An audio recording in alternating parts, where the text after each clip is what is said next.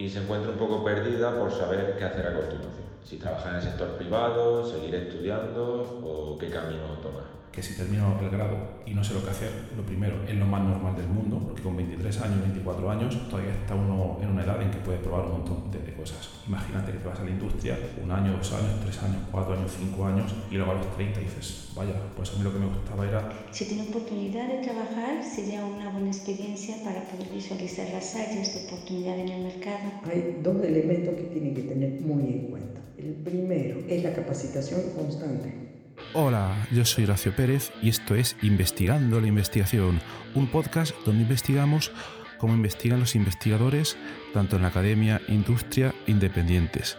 Todo ello mediante entrevistas y debates abiertos, técnicas y estrategias para mejorar todas las partes del proceso investigador y no menos importante, opiniones abiertas que espero llamen tu curiosidad y te hagan también reflexionar.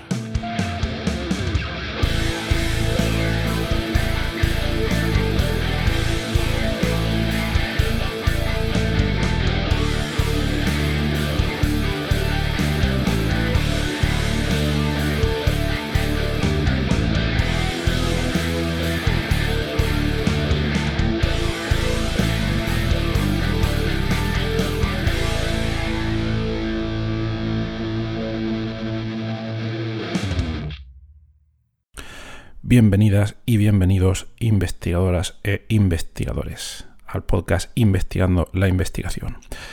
Hoy tenemos un episodio con una pregunta de un oyente del podcast pero antes de empezar, os recuerdo para los que sois nuevos y no sabéis que si queréis, si tenéis alguna pregunta interesante relacionada con todos los temas que tratamos en el podcast y queréis que le incluya y que trate de contestarla en el caso que pueda hacerlo claro, la podéis enviar a través de la siguiente dirección que sería Horacio con H, eh, ojo, el, mío es con H, horacio-ps.com barra contacto. Y me la podéis enviar en un audio preferiblemente para que la, para que la incluya en el episodio. Bueno, bien, pues vamos a la pregunta del episodio de hoy, que viene de un compañero de la UCAM, Adrián Ballesteros. Vamos a poner esa pregunta. Vamos a por ello. Bueno, Horacio. En primer lugar, darte las gracias por la gran labor que realizas. En mi caso, me ha ayudado mucho, sobre todo en la última parte de mi tesis. Eh, hoy estoy aquí para hacerte una pregunta en nombre de otra persona, mi hermana, y ella es una chica de 23 años que acaba de terminar la carrera de química y se encuentra un poco perdida por saber qué hacer a continuación.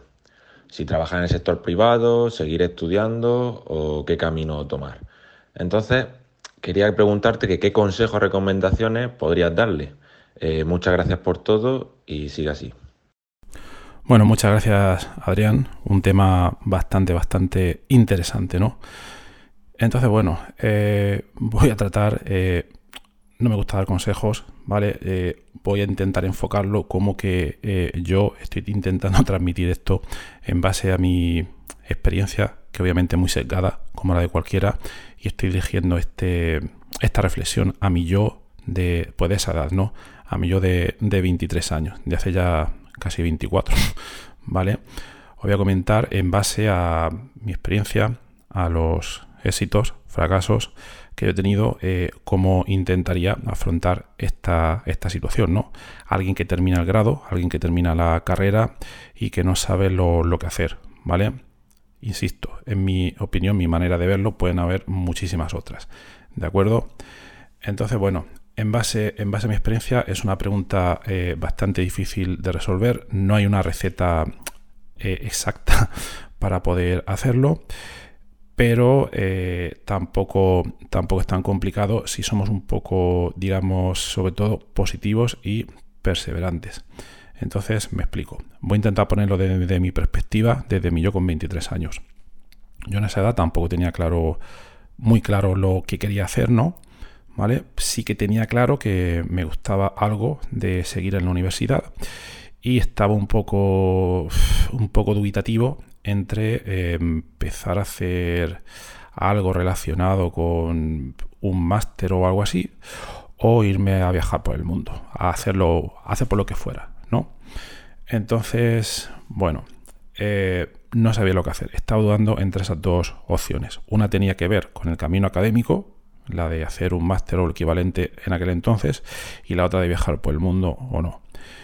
Pero bueno, ahí la situación fue eh, relativamente fácil porque por cosas que no dependían de mí, me llegó una situación en la que empecé a hacer una, tesina. ¿vale? Esto ha cambiado mucho. Una tesina en, los estudios de hace unos cuantos años era ah, mi carrera de químicas, era una carrera de cinco años y luego tú voluntariamente no estabas obligado a día de hoy, en España al menos, estás obligado a hacer un trabajo de fin de grado, pero en aquellos tiempos no, y yo pues decidí hacer un poco por lo, por equivalente, ¿no? Y me metí en eso. Me metí en eso, no te sé explicar por qué ahora mismo, porque me gustaba, supongo, ¿no? Entonces no había una racionalidad en esa decisión. Y yo creo que esto es importante en el sentido de que, mira, yo tenía terminado mi, grado, mi, mi, carrera, ¿no? Y entonces lo que decidí en ese momento, que todavía uno, uno es joven, ¿no? Y puede equivocarse, a esto volveremos un poco más tarde a decir, vale, pues voy a intentarlo, voy a intentarlo por aquí a ver qué es lo que pasa. Y ahí tiré de las cosas que me gustaban y me llamaban por la atención. Que brevemente yo lo que comentaría, que uno también tiene que intentar tirar de cosas que le, que le motiven. ¿Vale? La segunda cosa que me motivaba era viajar, pero me motivaba menos, cada uno tiene su balanza, y en mi balanza pues me tiré por hacer este, esta tesina, ¿no? Entonces, muy brevemente, yo hice esa, tesina y conforme iba avanzando, bueno, tenía sus problemas porque todo hay que trabajar, etcétera, y, sus cosas, pero la terminé y terminándola dije, ostras, esto de la investigación me gusta, quizás podría hacer una tesis, quizás no, la verdad es que me gustaría un poco, etcétera. Y luego tuve la suerte de que me surgió una oportunidad justo al terminar la tesina, poco antes de terminarla, una beca para poder iniciar el, doctorado. ¿vale? Entonces, inicié el doctorado con esa beca que me daba para un año y medio aproximadamente. Y ahí, bueno, pues hice mi primer año y medio. Y eh, esto creo que lo he contado en otros episodios en el podcast al avanzar el primer año de doctorado, entré en una etapa un poco de, desmotivación, eh, porque todavía tenía esa vena de, viajar un poco, yo, yo creo, ¿no? Y bueno, y ahí tuve un poco la suerte también en ese momento de que ah, me surgió la oportunidad de hacer una estancia del doctorado de, seis meses en, en Grenoble, en Francia. Me fui a hacerla y, eso cambió para siempre, yo creo que mi perspectiva de ver, de ver, muchísimas cosas, ¿no? A nivel académico, la perspectiva de ver cómo era la investigación, mm, digamos que salí mucho más interesado de lo que ya estaba, porque no me voy a extender mucho, porque creo que no es importante, pero el haber estado allí me permitió ver eh, cómo vive otra gente la investigación y, me permitió darme cuenta de que realmente ese era el mundo que me gustaba. Y entonces ya cuando, cuando volví a Murcia a, los seis meses, seguí, terminé mi tesis, lo hice el postdoc, toda mi carrera investigadora, etcétera. A partir de ahí, digamos que lo tuve bastante, bastante claro, ¿vale? No creo que sea lo normal, por eso digo que no quiero dar consejos, solo cuento un poco por mi experiencia. Eh, insisto, fue volver de, pues, de, Francia y ya tuve bastante claro que quería eh, pues dedicarme a la investigación ya pues, por vida, a pesar de todas las dificultades que nosotros conocemos y que habréis oído en episodios anteriores del podcast, etcétera, etcétera, o que os pueden comentar vuestros amigos que estén haciendo doctorado, tesis, postdoc o lo que sea, o en uno de los episodios que comentamos hace poco, el 269, que se titulaba ¿Qué viene después del doctorado? Entonces, ahora voy a intentar tirar hacia atrás.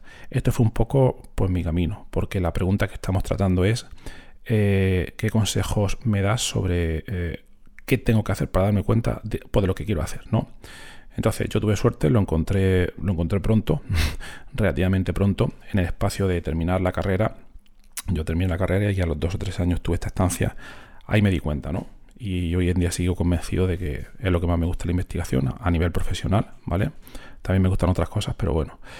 Entonces, ¿qué es lo que yo haría si, tuviera que volver atrás? Entonces, eh, lo que se me ocurriría es, eh, primero, mm, salir de mi zona de confort. Yo creo que eso es importantísimo.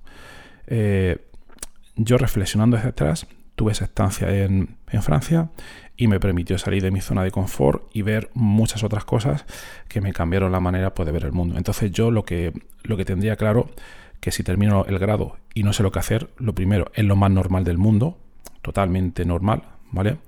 eh, intentaría salir de mi zona de confort y yo creo que la manera más fácil a, día de hoy es viajar, ¿vale?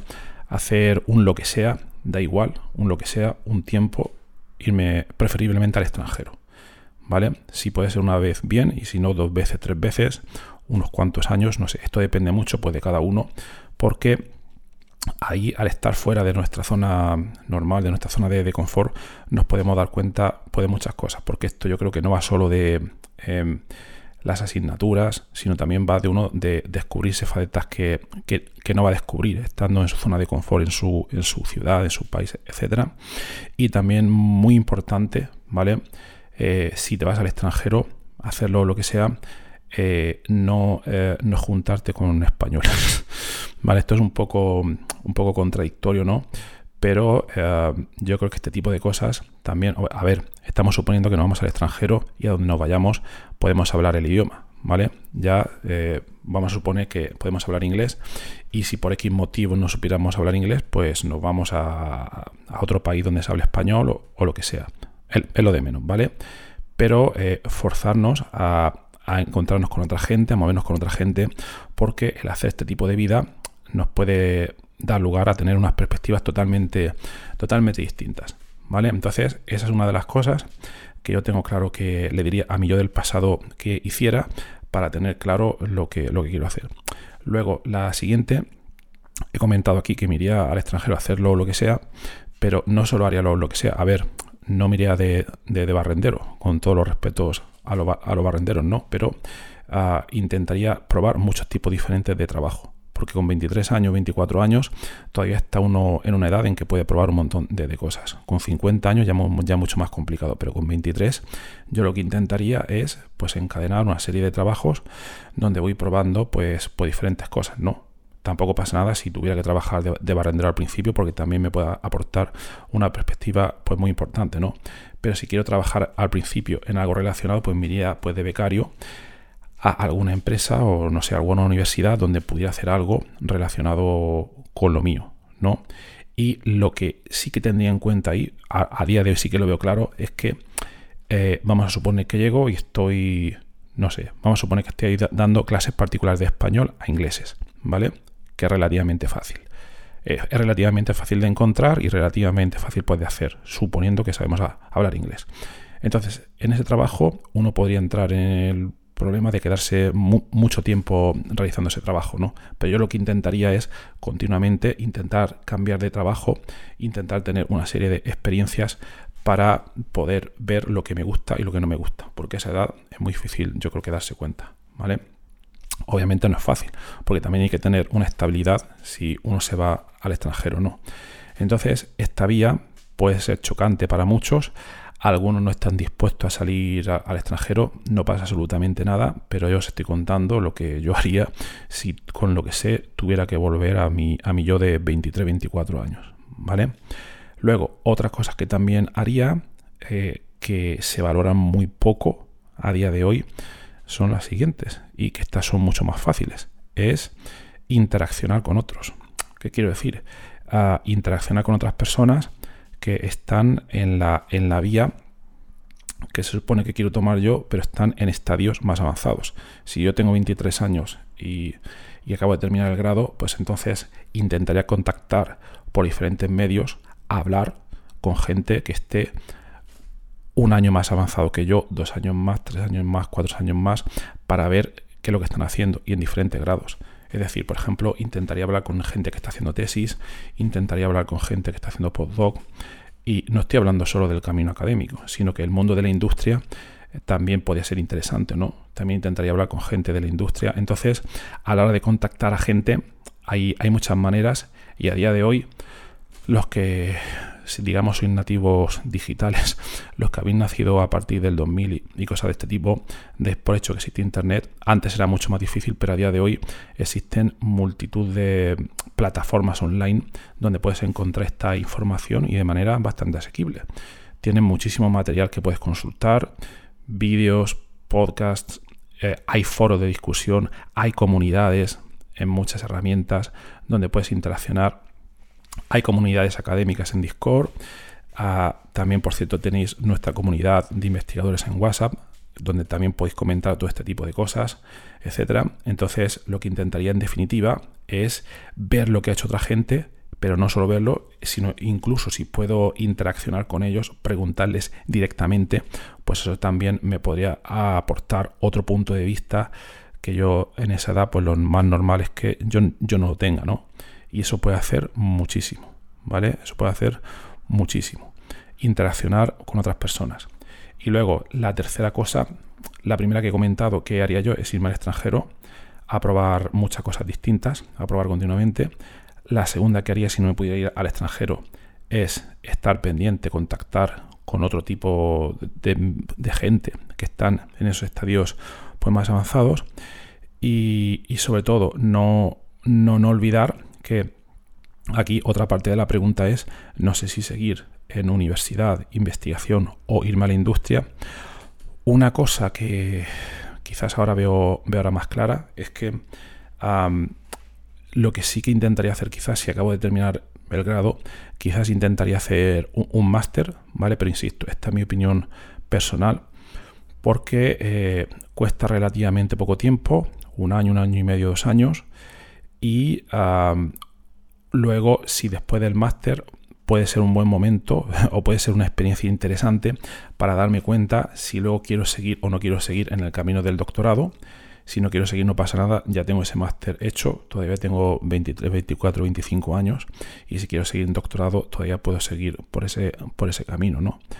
Eh, luego quizás me plantearía si quiero hacer el, doctorado o no, pero aquí lo que yo veo importante es que eh, si yo termino el grado y me, y me voy a la industria, ¿vale? Eh, no, sé que es difícil generalizar, ¿no? Pero eh, me da la impresión de que a veces, por lo que yo he visto, ¿vale? No lo puedo hablar en primera persona porque no es mi caso, pero luego volver de, la industria al camino académico puede ser muchísimo más complicado, ¿vale? Imagínate que te vas a la industria un año, dos años, tres años, cuatro años, cinco años y luego a los 30 dices, vaya, pues a mí lo que me gustaba era la carrera académica, ser profesor, doctorado, investigación, historia, luego mucho más complicado. No digo imposible, ¿eh? para nada. Conozco muchísimos casos que se han dado, pero, pero muchísimos, pero eh, veo por lo general que es muchísimo más complejo. Y ojo, que quiero decir también aquí que no estoy diciendo ni que el camino académico sea mejor, ni, ni, que la industria sea peor, etcétera, ¿vale? Y ah, una cosa que aquí ya la gente termina y no lo comenta es que no olvidemos que existe, también el camino del, emprendimiento, ¿vale? El camino donde en los caminos anteriores, camino académico o industrial, eh, trabajamos por cuenta ajena, pero también nos podemos plantear una opción de emprendimiento de dedicarnos nosotros a montar nuestro propio negocio.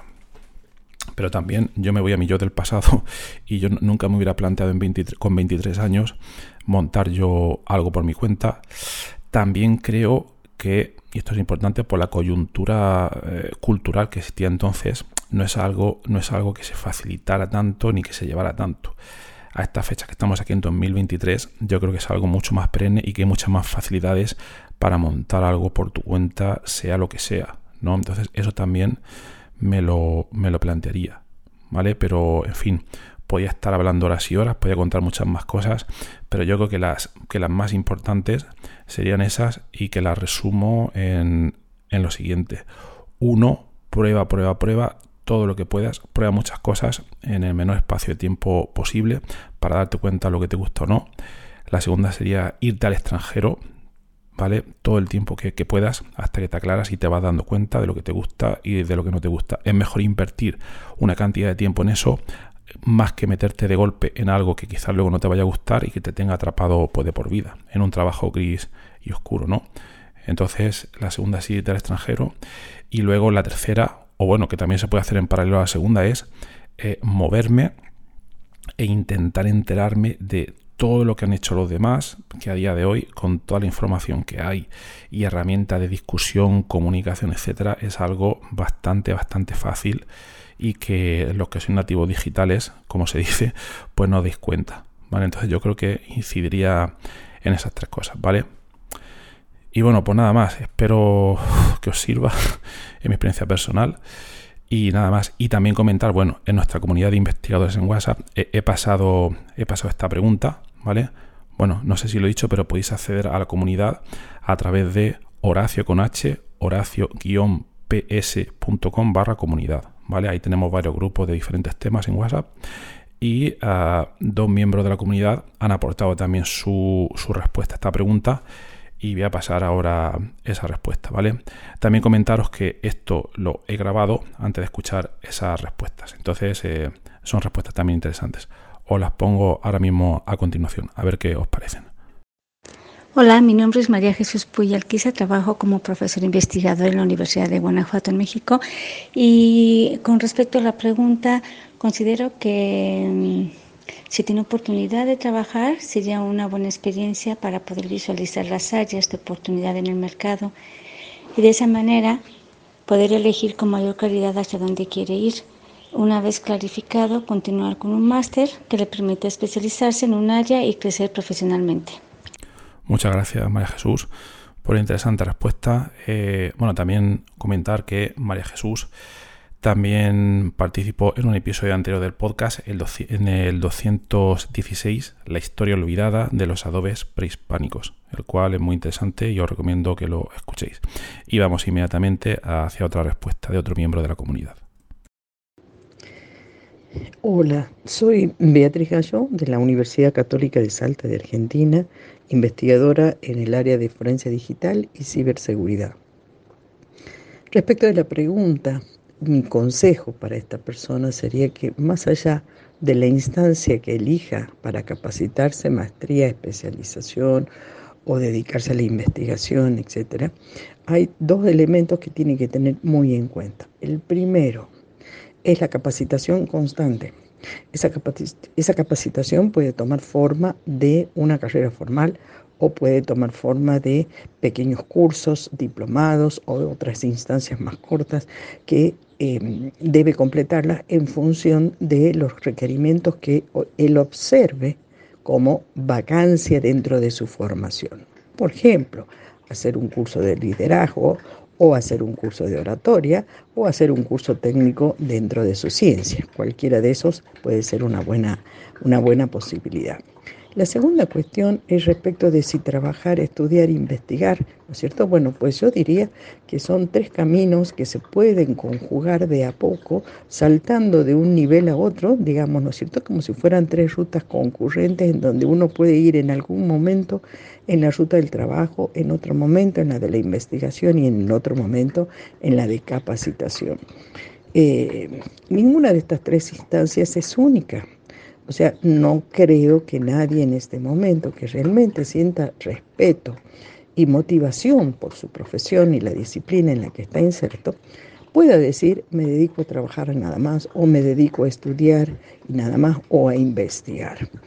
Así que digamos, tal como vienen las, los, el avance del mundo hoy en día, sería importante sobre todo considerar una capacitación continua y después estar muy atento a qué, cuáles son las oportunidades que se presentan y cómo poder elegirlas. Muy bien, pues muchas gracias Beatriz. Un comentario también bastante interesante. Y bueno, yo creo que entre los tres también estamos un poco en sintonía en algunas de las cosas que hemos comentado, ¿no?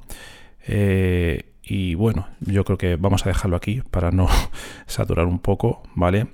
Eh, y terminamos el episodio. Espero que os haya sido interesante, ¿vale?